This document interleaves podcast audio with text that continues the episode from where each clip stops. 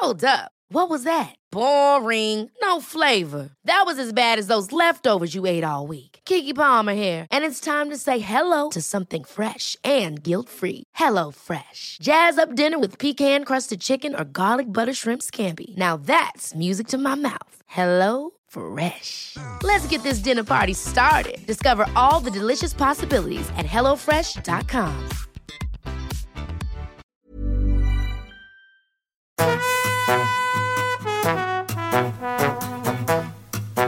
Hola, estás escuchando De piel a cabeza, un recorrido por tu salud con Ana y Rosa Molina.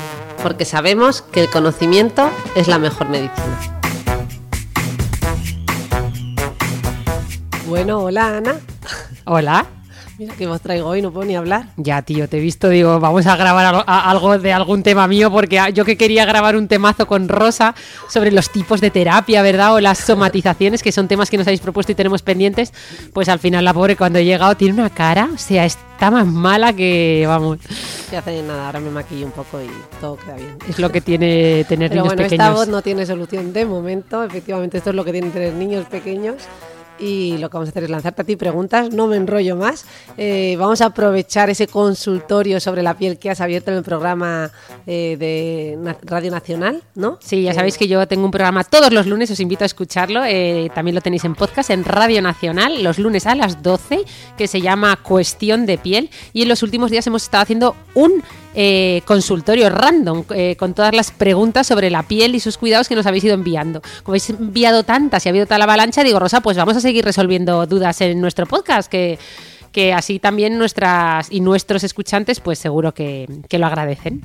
Muy bien, pues venga, vamos a por ello. La primera pregunta, eh, aviso de que estas son preguntas random, de manera caótica, no conectadas unas con otras. Mejor, mejor. Que- Rápidas además, que ya sabéis que son, eh, vamos a responder unas 30 y hay que intentar lograr el objetivo de pregunta por minuto, ¿vale? Venga, así que vamos, vamos allá. Bienvenidos, por cierto.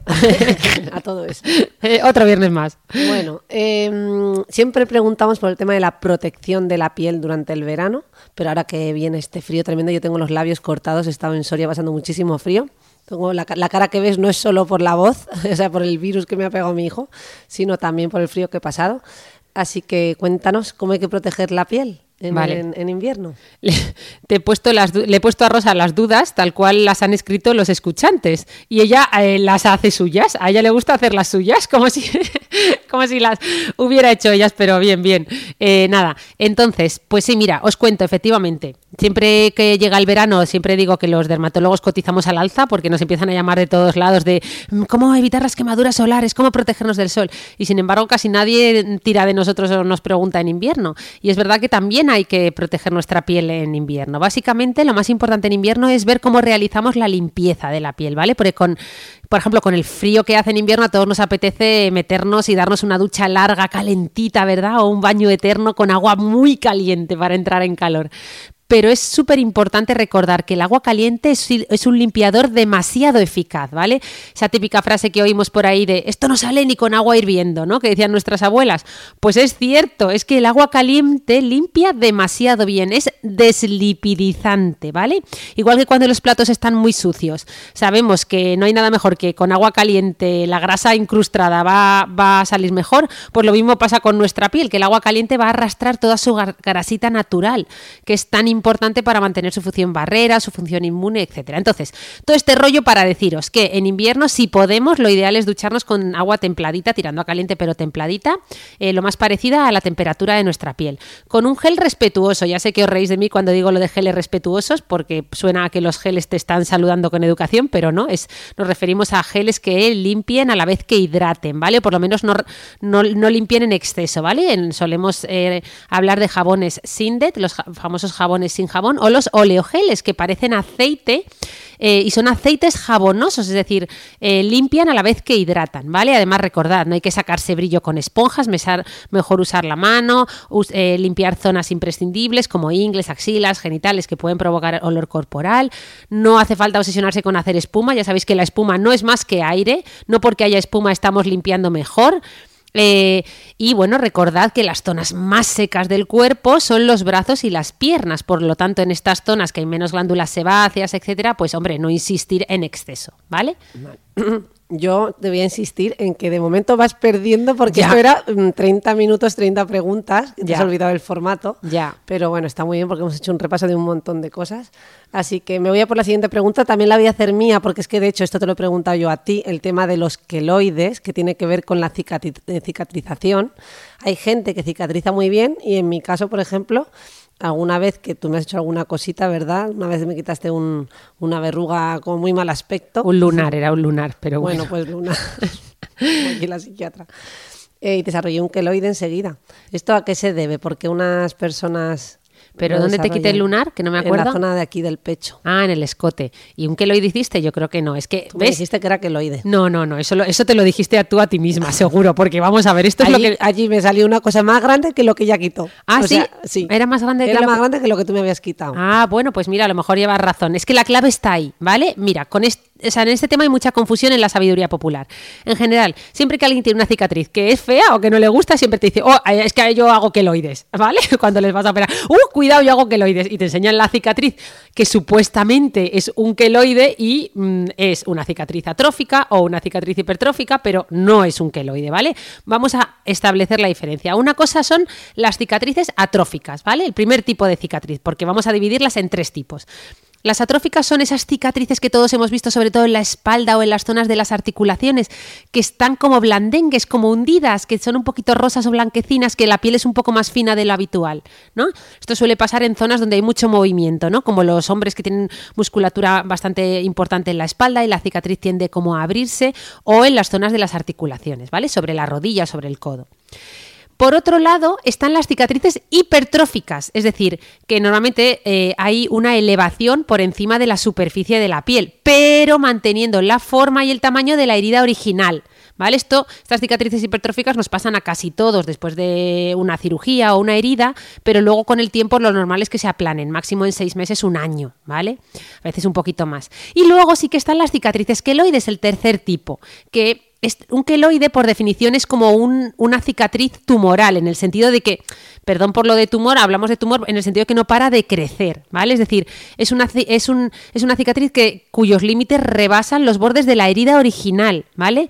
Eh, crecen de forma como muy regular, muy anómala y suelen ser muy típicos en algunas zonas, por ejemplo, como te pasó a ti en el escote, ¿vale? Eh, también en, en algunos tipos de piel, como, bueno, o en, en algunas razas como eh, pacientes con piel eh, negra o muy oscura, ¿vale?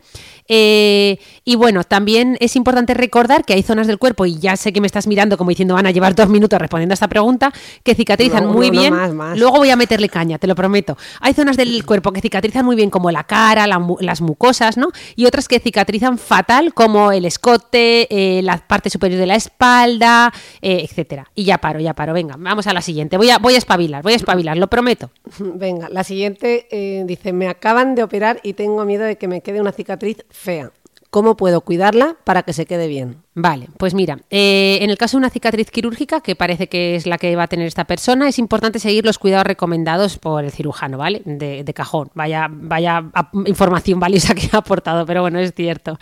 Lo que quiero decir es que nos van a recomendar que evitemos la exposición solar, debemos cumplirlo, que apliquemos a lo mejor alguna crema que nos ayude a la cicatrización, algún tipo de producto. Lo más normal es que nos recomienden parches, ¿vale? Que suele ser lo más efectivo, parches eh, para favorecer la cicatrización. ¿Por qué? Porque estos parches cumplen una doble función.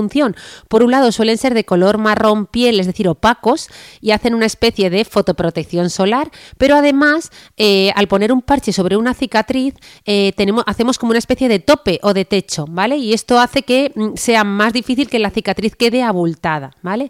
Eh, aún así, si ha quedado una cicatriz inestética, pues tenemos muchas herramientas en consulta para eliminarlas. La principal es la paciencia y el tiempo, porque la mayor parte de las cicatrices al cabo de un año van a mejorar sin hacer nada muchísimo, ¿vale? Si no, tenemos eh, pues un montón de tratamientos como los láseres, sobre todo los fraccionados, ablativos o no ablativos. Ya sabéis que hab- hablamos de ablativo cuando atravesamos la piel, ¿no? Entre comillas. También tenemos los peeling, tenemos eh, el microneedling, que son como esas agujetas que hacen micropunción sobre la piel.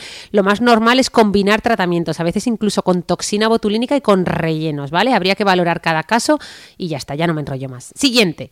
Vamos a por otra. Las varicosidades o arañitas vasculares de las piernas Me gustaría saber cómo prevenirlas y cuál es el mejor tratamiento para eliminarlas. Vale. Manda por ahí otra persona. Perfecto, pues lo más eh, para prevenir, pues mucho deporte, deporte suave habitual, esto lo sabe muy bien Rosa, eh, que con su libro Una mente con mucho cuerpo está consiguiendo que mucha gente haga deporte. También el uso de prendas de compresión, si estamos mucho tiempo de pie, ¿vale? Estas famosas medias de compresión que a veces son un poco incómodas, pero ya han evolucionado un montón y hoy en día las hay hasta fashion. El otro día me compré yo unas negras para quirófano que la verdad es que están muy bien. Eh, mm, y bueno, desgraciadamente en esta aparición de varices existe mucha, mucho componente mm, genético eh, y también de la edad, ¿no? Eh, el mejor tratamiento eh, es combinarlo, es la combinación, pues sobre todo combinando eh, tratamiento con, digamos, esclerosis de estas varículas con una espuma, se llama espuma de polidocanol, que la solemos inyectar, es un tratamiento muy sencillo, y combinarlo con un láser vascular o neodimio YAG.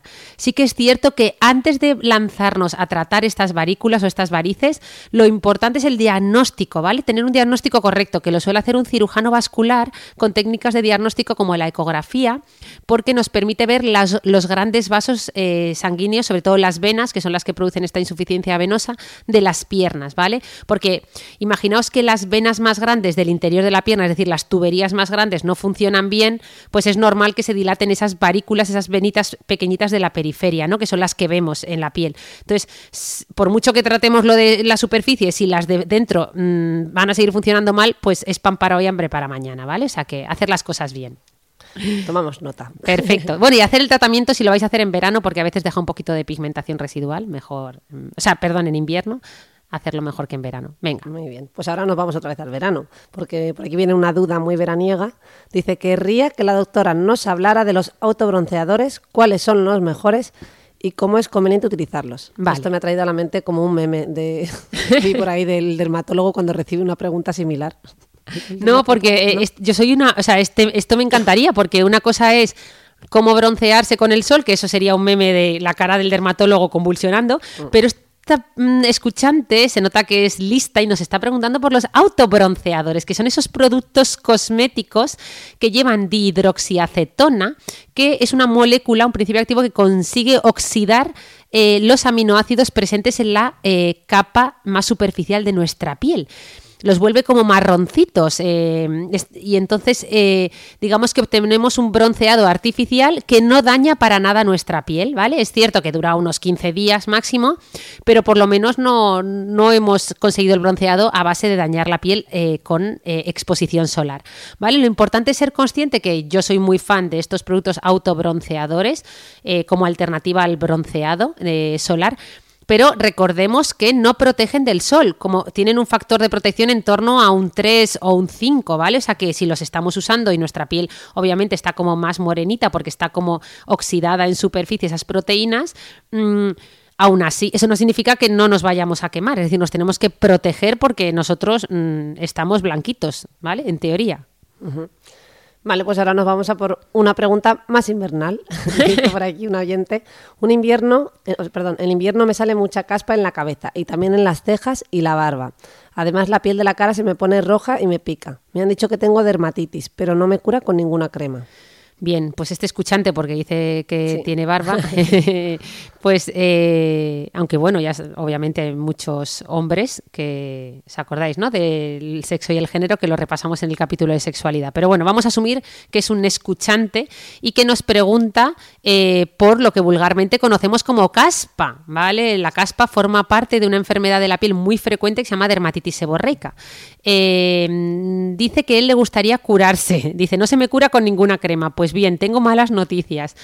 Eh, si lo que quieres es curarte, no lo tenemos muy fácil, ¿vale? Porque la dermatitis seborreica es una enfermedad crónica que normalmente nos acompaña a lo largo de toda la vida y que cursa en brotes. Yo también la tengo, tranquilo.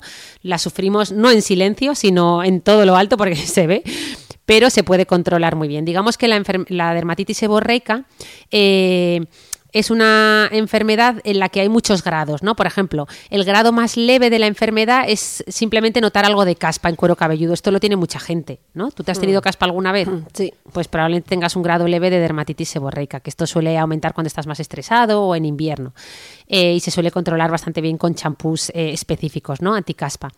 Pero si el grado de la enfermedad es un poquito mayor, pues normalmente ya afecta a la cara eh, o la zona del escote y empieza a aparecer rojez, como contaba él, y descamación a ambos lados de la nariz, en la zona de las cejas o incluso en la zona de la barba, ¿vale? Aquí es cierto que se puede controlar con cremas cosméticas que venden específicas para pacientes con dermatitis eh, seborreica, pero habría que a lo mejor introducir algún eh, tratamiento en crema, eh, hmm. incluso a veces pues otras cosas que hacemos en consulta. Pero bueno, que sepa eso, ¿vale? Básicamente. Vale, muy bien.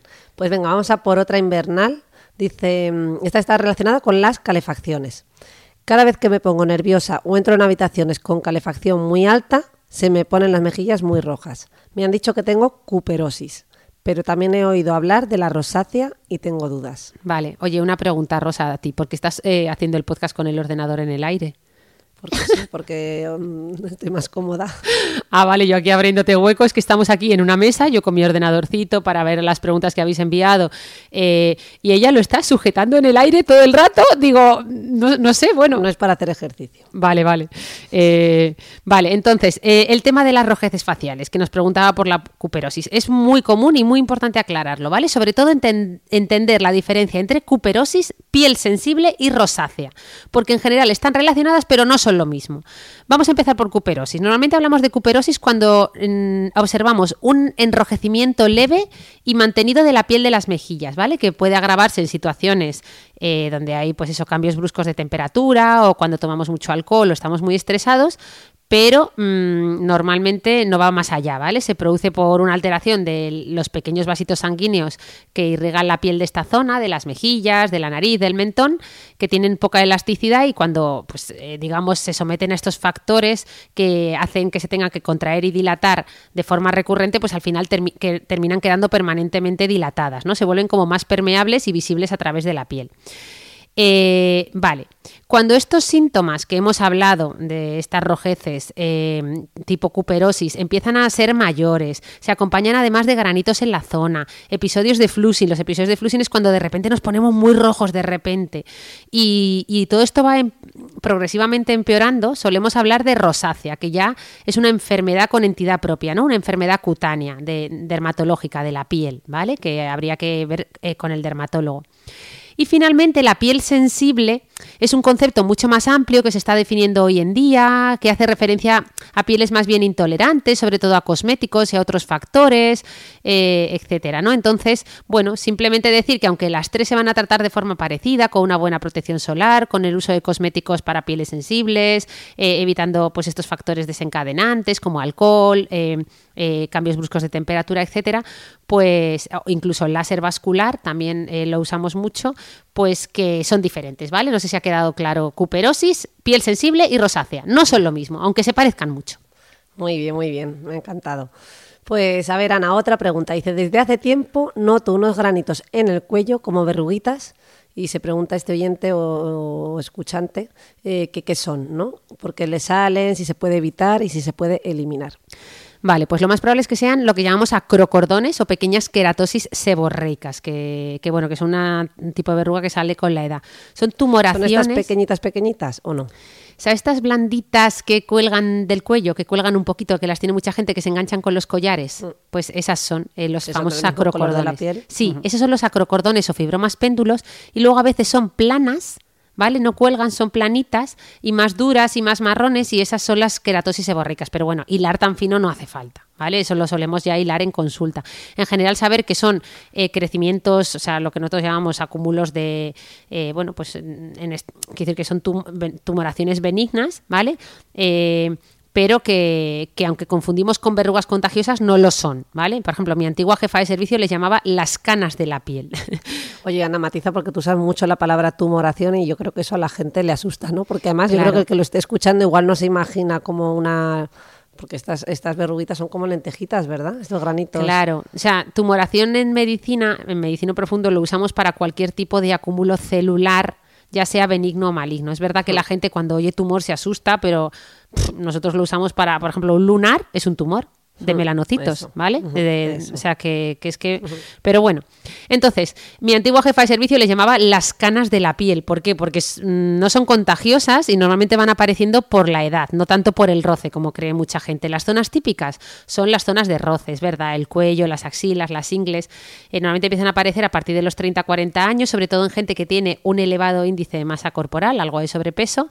Mm, pero bueno, es cierto que aunque aparezcan en esas zonas más de roce, no se ha demostrado científicamente que estén específicamente causadas por el roce de la camisa ni por los collares. There's never been a faster or easier way to start your weight loss journey than with PlushCare.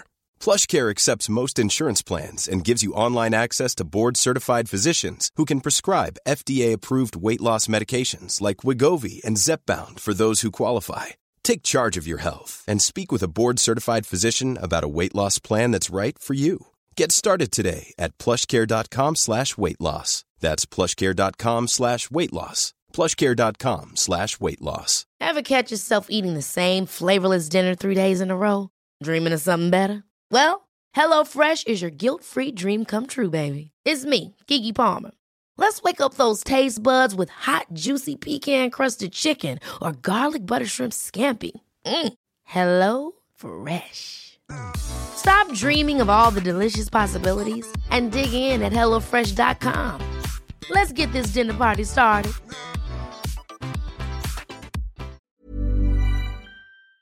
como se suele decir por ahí.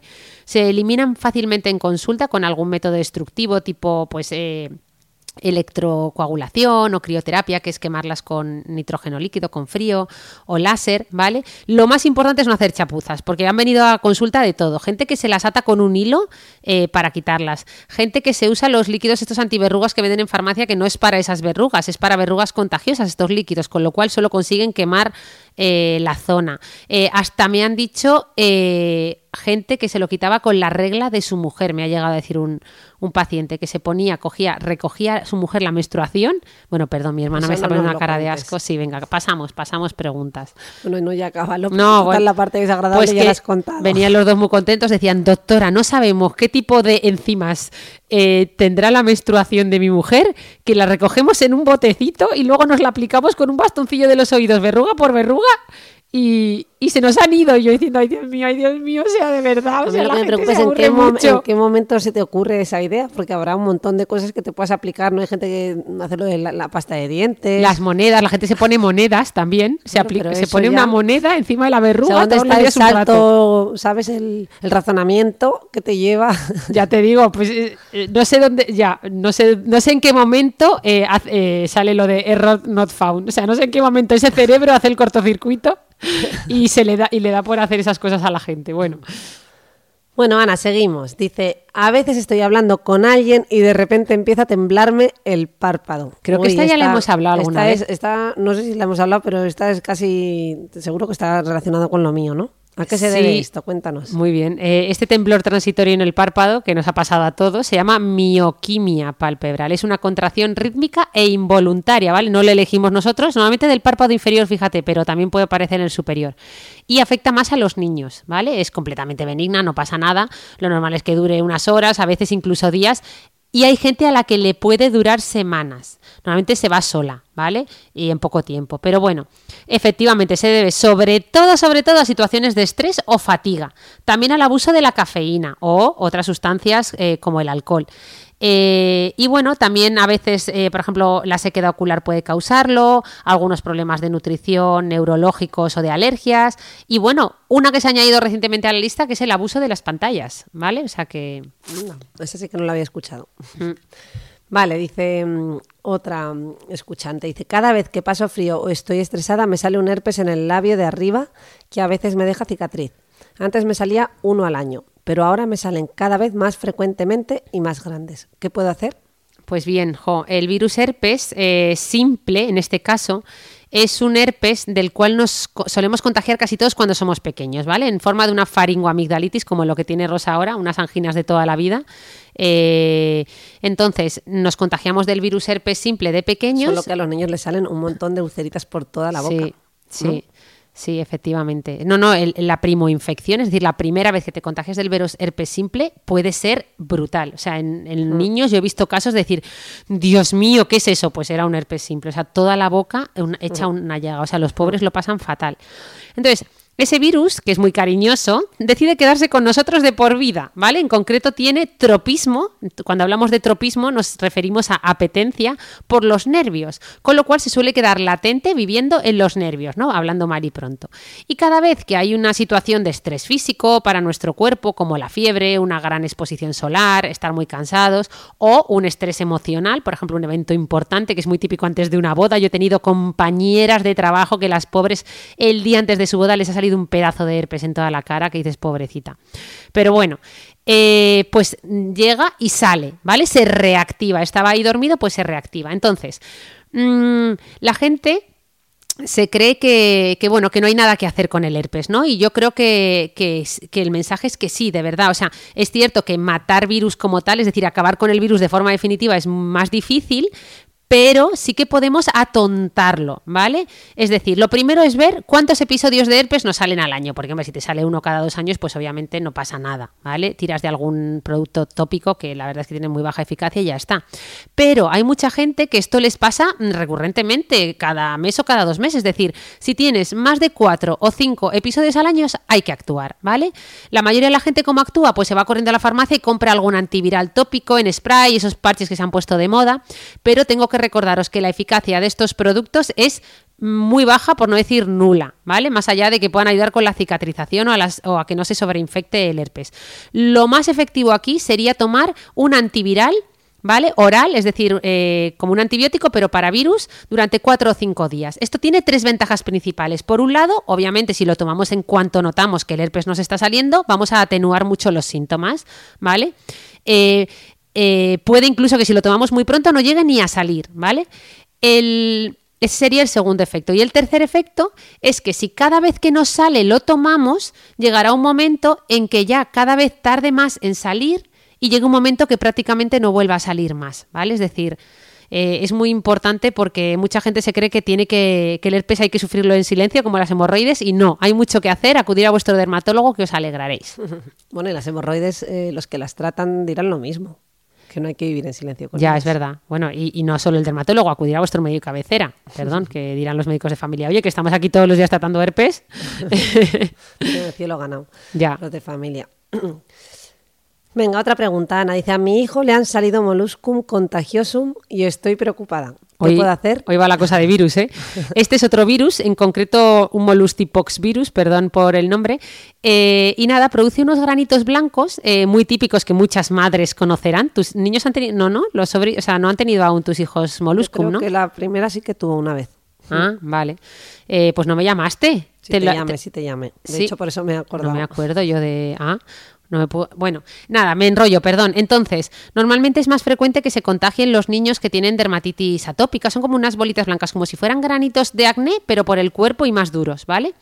Eh, entonces, normalmente son, eh, salen en niños con, con algún problema de defensas o de, eh, de- como dermatitis atópica o, o algún tipo de alteración de la barrera cutánea por el cloro, por ejemplo, eh, o una piel irritada, ¿no? Entonces, normalmente se contagia contacto piel con piel o a través de objetos infectados y al igual que las verrugas, pues tipo papiloma, como habla mucha gente, en verdad suelen curar solas, eh, los moluscum suelen curar solos sin tratamiento, en un tiempo máximo de seis meses, un año, pero claro, ¿a qué padre le dices que espere seis meses, un año a que se le quiten los moluscums y además le están poniendo problemas al niño para ir a la piscina, etcétera, ¿no? Entonces, bueno, la, la mayor parte de las veces los, los solemos quitar eh, en consulta, si no son muchos, con un curetaje, como ir quitándolos uno a uno. eh, o se puede también recomendar a los padres un pincelito de hidróxido de potasio, que es como un liquidito que se aplica con un pincel encima de cada molusco, moluscum, y nada, también se van quitando. Bueno, y hay muchas más opciones, pero esas son las dos más frecuentes, ¿vale? Vale. Me estaba riendo porque he pensado, claro, en el fondo lo de los moluscum es que yo te he preguntado por tantos amigos, por los hijos de tantos amigos, que no me extraña que tengas ya el cacao que tienes. Uy, pues tú me preguntas poco, ¿eh? La verdad que... No, no, estoy, te mando, te mando. Bueno, mira, vamos a pasar de virus a hablar de pelo, además de una cosa así como un poquito más estética, porque nos dice por aquí una, una escuchante, dice, tengo el pelo largo y suele estar estropeado en la parte final, en las puntas. Y dice que ha probado de todo, eh, todo tipo de, pues de champús nutritivos, etcétera, y se pregunta si es mejor utilizar suavizante, mascarilla, aceite, serum o qué hay que hacer. Pues mira, eh, lo más importante es decirle que los productos, para entender todo esto, este mar de productos eh, infinitos para el cabello, lo más importante es entender cómo es el cabello. Ya lo hemos explicado alguna vez, que básicamente la parte que vemos del pelo, siento deciros que está muerta, ¿vale? Lo que llamamos fibra capilar o tallo piloso está, mm, vamos, más muerto que para qué. Está formado por células sin núcleo cargadas de queratina con un poquito de grasa que las recubre, ¿vale? Simplificando mucho. Entonces, cuando hablamos de nutrición capilar, en verdad estábamos hablando de engrasamiento capilar, de poner, eh, de aumentar esa grasita lipídica que recubre esas células muertas eh, llenas de queratina para que mm, pues retengan mejor el agua, tenga mejor aspecto, se vea más suave, más brillante. Entonces, recordad, el tallo piloso tiene como tres capas, ¿vale? Eh, por, un, por un lado la más externa, que es la cutícula, luego la corteza y luego la médula. La médula no lo tienen todos los cabellos, solo los terminales, ¿vale? El vello no. Bueno, la cutícula, que es la más externa. Volviendo a ella. tiene una estructura eh, similar a las tejas de un tejado, ¿vale? Y ese cemento que une las tejas sería la grasita. Entonces, cuando todas las tejas están perfectamente colocaditas y selladas unas con otras, eh, hablamos de que el cabello tiene su cutícula sellada, ¿no? que es lo que suele tener el cabello sano. Y eso hace que se vea suave, brillante y súper bonito. ¿no? Entonces, mm, y es lo contrario a lo que sucede cuando se nos abren las puntas o, el pelo se ve eh, mal. Entonces, ¿Qué podemos hacer para sellar mejor esa cutícula, para ayudar al pelo, eh, pues aplicar grasas? ¿Qué tipo de grasas? Pues, eh, pues aplicar un suavizante que se usa con agua. Las mascarillas básicamente no son más que suavizantes con mayor viscosidad, más espesos, con mayor carga de ingredientes. Puedes aplicar aceites, puedes aplicar serums, etcétera. Vale, muy bien. Mira, la siguiente, mm, también te la pregunto yo, ¿eh? Dice, cuando tengo un evento suelo comprar ampollas con efecto flash pero no sé si funcionan realmente o estoy tirando el dinero. Además, en el caso de que sean útiles, me gustaría saber cuánto dura el efecto. Vale, pues muy buena pregunta, porque esto de las ampollas flash, ¿tú las has usado alguna vez para algún sí, evento? Alguna que me has dado tú para alguna boda y yo me he visto estupenda. ¿no? sé si era efecto placebo, pero yo me veo, digo, madre mía, como si hubiera dormido tres días. Es verdad, tío, hay que ver lo que es, hay que ver lo que yo igual que te la pones y dices, ya está, solucionado, la ampolla, es verdad que hay que ver lo que es la mente, tío, lo que es la mente, pero bueno. Algo hacen. No, no, algo hacen, vamos a, vamos a analizar, ¿qué tienen? Algo, hombre, obviamente funcionan, no es un puro reclamo cosmético, no es puro marketing, estos cosméticos flash funcionan. Otra cosa es cuánto tiempo funcionan, ¿no? Pero funcionan. Básicamente llevan polímeros de proteínas de alto peso molecular, ¿vale? Digamos que son como eh, proteínas que son capaces de unirse unas a otras, son de alto peso molecular en la superficie de la piel y formar una especie de red o una película, ¿vale? Como si pusiéramos de repente un film de cocina transparente sobre la piel y la tensa un poquito. Al tensarla, ¿Qué pasa? Que se ve más, más luminosa, ¿vale? Porque ya sabéis que eh, la luminosidad de la piel depende mucho de su superficie, ¿vale? Cuanto más rugosa es la superficie, menos luminosa es esa piel. Y al revés, una piel joven suele ser muy luminosa porque tiene una piel, una superficie muy lisita, ¿no? Entonces, ¿cuál es la, eh, el inconveniente de estos productos? Inconveniente, pues que duran poco, ¿vale? Es decir, que el efecto es bastante fugaz, depende además de cada persona, va a mejorar, o sea, va, va a terminar sobre todo si lo mojamos o aplicamos alguna crema hidratante, va a terminar antes el efecto, bueno, pues que... Con razón, yo automáticamente me echaba la crema después. No, a ver, igualmente vas a tener algo de efecto, pero que, es verdad que... Bueno, yo en cualquier caso me voy a echar una de esas ahora, porque mi hermana desde que entra por la puerta me ha repetido el careto que tengo, que yo en el fondo me encuentro perfectamente, pero me estoy quedando sin voz. No, tienes carilla de mala. residual. Los ojillos... Y digo, nada, nada, me voy a que poner una ampolla de esas porque me has dejado preocupada. Tienes los ojillos así como vidriosos, bueno, que se te ve que estás malita. Bueno, bueno. Venga, vamos a por otra duda. Dice, estoy embarazada y he leído que hay algunos productos cosméticos que no puedo usar. ¿Podría decir cuáles son exactamente? ¿Las cremas se pueden absorber por la piel y llegar al feto? Vale, esta es una duda muy común también. Eh, para todas aquellas que estéis embarazadas, la mayor, o sea, sobre todo tranquilidad, la mayoría de cosméticos no se absorben ni hay ningún problema, podéis usar la mayoría de cremas que estuvierais eh, utilizando sin problema. Sí que es cierto que sobre todo esos productos nocturnos de transformación nocturna, esas cremas enfocadas al envejecimiento, ¿no? a la prevención de arrugas, que suelen llevar activos como los retinoides o los hidroxiácidos, por ejemplo el salicílico, etcétera, sí que es mejor evitarlos, ¿vale? Eh, toda la gama de retinoides habría que evitar evitarlos, retinol, retinipalmitate, eh, retinoate, un montón. Hidroxiácidos, pues bueno, ya depende sobre todo de la concentración. Por ejemplo, el glicólico a bajas concentraciones no habría problema, a altas concentraciones, pues a lo mejor ya sí que mejor retirarlo. Pero bueno, en general, eh, esos activos anti-envejecimiento sí que habría que revisarlos. También los activos para quitar manchas, como la hidroquinona, ¿vale? Habría que evitarlos. También si estáis usando contornos de ojos, los contornos de ojos muchas veces llevan cafeína, ¿vale? Y esto sí que es mejor retirarlos durante el embarazo. Eh, aceites esenciales muy concentrados, también mejor no usarlos. Pero vamos, tengo buenas noticias. Eh, todo eso que habréis escuchado de que en el embarazo no se pueden usar tintes capilares, no se puede usar perfumes, no se puede usar maquillaje, es un mito, ¿vale? Puedes usar todo eso sin problema. Oye, tengo una sugerencia, Rosita, si quieres. Vamos, llevamos 14 de 30. Lo digo porque podemos hacer dos más. eran, varias eran por el precio de tres o cuatro, porque por eso, respondías a varias cosas a la vez. Que si quieres, como llevamos 33 minutazos, podemos hacer dos más, hacemos la mitad 15 y grabamos otro podcast y grabamos otras 15 para que no se les haga muy pesado. Venga. Vamos a por la siguiente. Penúltima. Dice, veo que mucha gente usa prebase de maquillaje especial. Yo nunca las he usado, yo tampoco, ¿eh? Así que mira, me viene ¿Nunca has usado prebases? Uy, pues yo alguna vez sí. Pues nada, yo ahora esto me, me, está viniendo fenomenal. Tengo la duda de si realmente aportan algún beneficio o basta con usar mi serum o crema habitual antes de aplicar el maquillaje. Vale, vamos, vamos a entender primero qué narices es una prebase, porque si, habrá gente que dirá eso. Igual la uso y no sé lo que es. Eh, claro, la base del maquillaje nos referimos a pues esos, ¿no? esos maquillajes, eh, sobre todo los famosos foundation, esos maquillajes más bien eh, líquidos que aplicamos con brocha o con la mano. No sería la base de maquillaje, pero es que hay gente que antes de esa base usa productos especiales, ¿no? Para que quede mejor ese maquillaje que vamos a aplicar. Y se llaman prebases, ¿vale? Serían productos que se emplean para preparar la piel antes de maquillar y que en teoría prometen aumentar la eficacia del maquillaje, prolongar su duración, alisar la piel, refinar el aspecto de las imperfecciones. Bueno, a ver, mentir no mienten.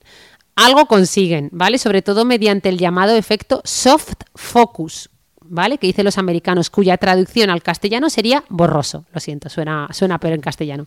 Esto lo cuenta muy bien Caldesnud. Eh, eh, en, su, en su blog, que es un maravillosa, y en su libro eh, Cosméticos, bueno, Inteligencia Cosmética, su blog es Cosméticos al Desnudo. Pero bueno, no me cuando te tomas una copa de más o te pones un filtro de Instagram. Claro.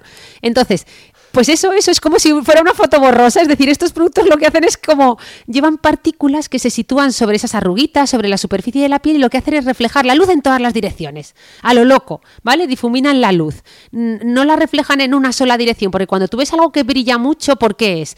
Porque normalmente refleja la luz en una sola dirección, ¿vale? Y entonces brilla mucho.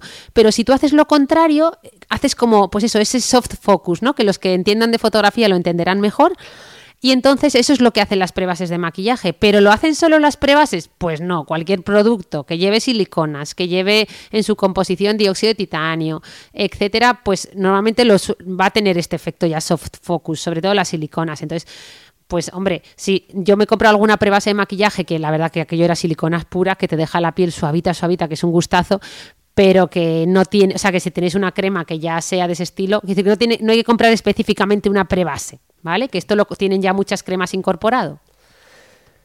Vale, pues tomamos nota. Venga, y vamos a por la última. Dice, a lo largo de los años me han ido saliendo unos puntos rojos en los testículos. Me ha dicho el médico que no debo preocuparme, pero me gustaría saber cómo eliminarlos, ya que cada vez son más grandes.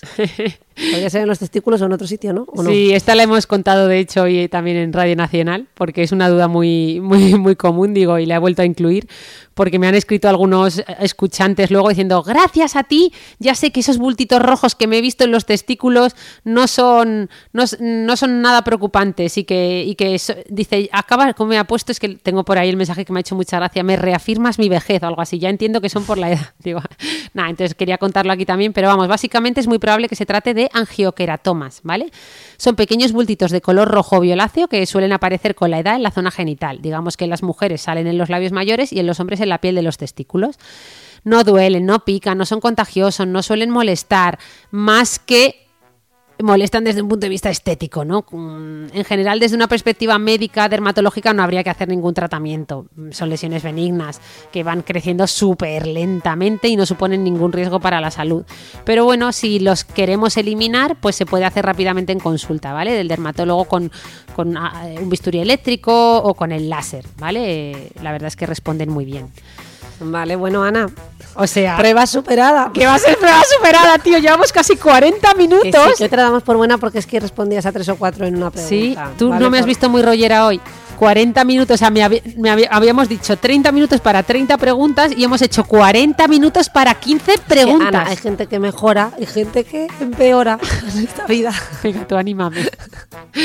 Tú anímame. Cada, cada vez conseguimos hacer menos, pero eso... o No sea, pasa nada, no pasa nada, no pasa ya te nada. digo que eran varias en una, entonces Vale. te lo damos por bueno, prueba Venga, superada. pues grabamos eh, la Nos continuación. cosas muy interesantes. Vale. Y venga, vamos a por la siguiente. parte. Pues paro, paro. Bueno, recordaos que nos tenéis eh, disponibles en Spotify, en iVoox, en Google Podcast, en, en todas las plataformas, que nos estáis dejando un montón de mensajes que nos hacen mucha ilusión, que nos estáis mandando temas para comentar en el podcast súper interesantes. Por ejemplo, el otro día me gustó mucho un tema que nos mandaron, eh, y lo comento rápidamente, que nos propusieron hablar de tratamientos estéticos en niñas. Cómo afrontar esos... eh, eh, desde tanto el punto de vista cuáles son los que más se realizan, que lo cuente yo, y luego afrontar un poco como madre, pues, si tu niña te empieza a decir que quiere ir a hacerse las uñas, ¿qué haces? Eh, todos esos temas es un temazo, ¿eh? me gustó Temazo, mucho. temazo. Bueno, eso, que nos sigáis enviando temas, que muchas gracias por ese feedback tan positivo, por escucharnos, que tenéis mucho mérito y, y que un beso enorme y nos vemos el próximo viernes. Adiós.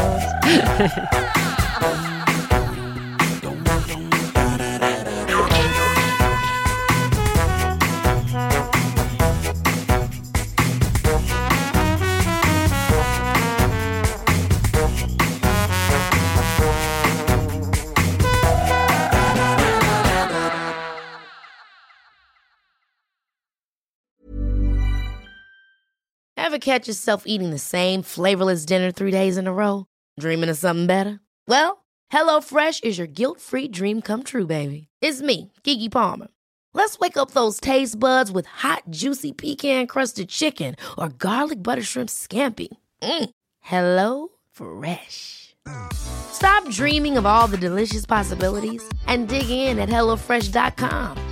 Let's get this dinner party started.